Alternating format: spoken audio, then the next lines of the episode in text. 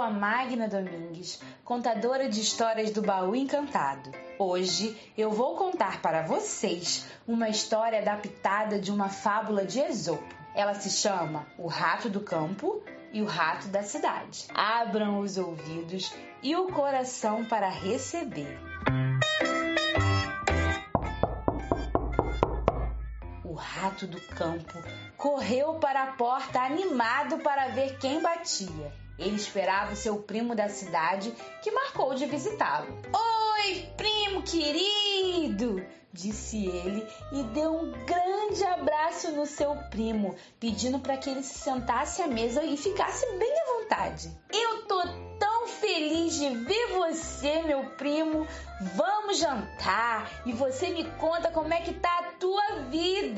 Meu primão, obrigado por essa recepção calorosa, hein? disse o rato da cidade, que ao mesmo tempo olhou rapidamente para a mesa de jantar que tinha frutas, legumes, queijo e uma sopinha. É, primão, parece que a vida tá cuidando melhor de mim do que de você, hein?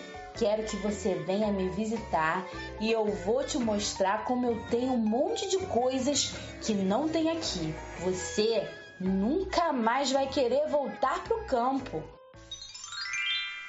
Então, na semana seguinte, o rato do campo visitou seu primo na cidade. O primo o encontrou na frente de uma loja de comidas enorme que vendia chocolate, refrigerante, lasanha, torta gelada e muitas outras guloseimas. O rato do campo ficou impressionado quando ele viu aquilo tudo. Vamos, primão! Agora a gente vai ter um jantar de verdade. O rato disse isso enquanto estava quase colocando a comida na boca quando veio um gato e atacou a mesa de jantar.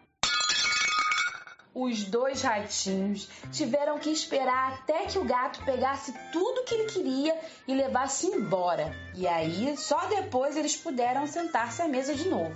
Puxa, primo, essa foi por pouco, viu?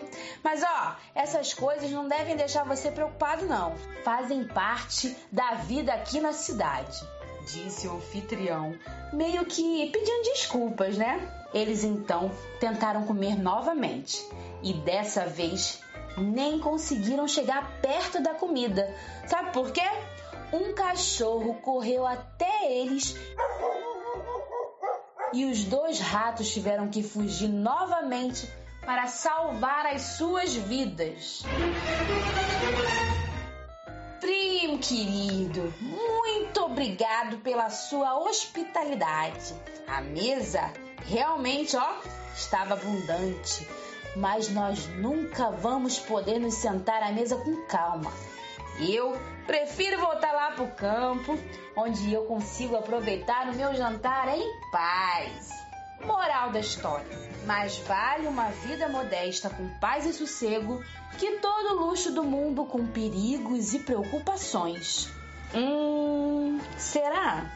Você concorda com essa ideia? Pense sobre isso e converse com a sua família. Eu me despeço com essa curiosidade e lembro que essa e outras histórias você também encontra no podcast do Baú Encantado. Tá lá no Spotify. Um beijo e até a próxima!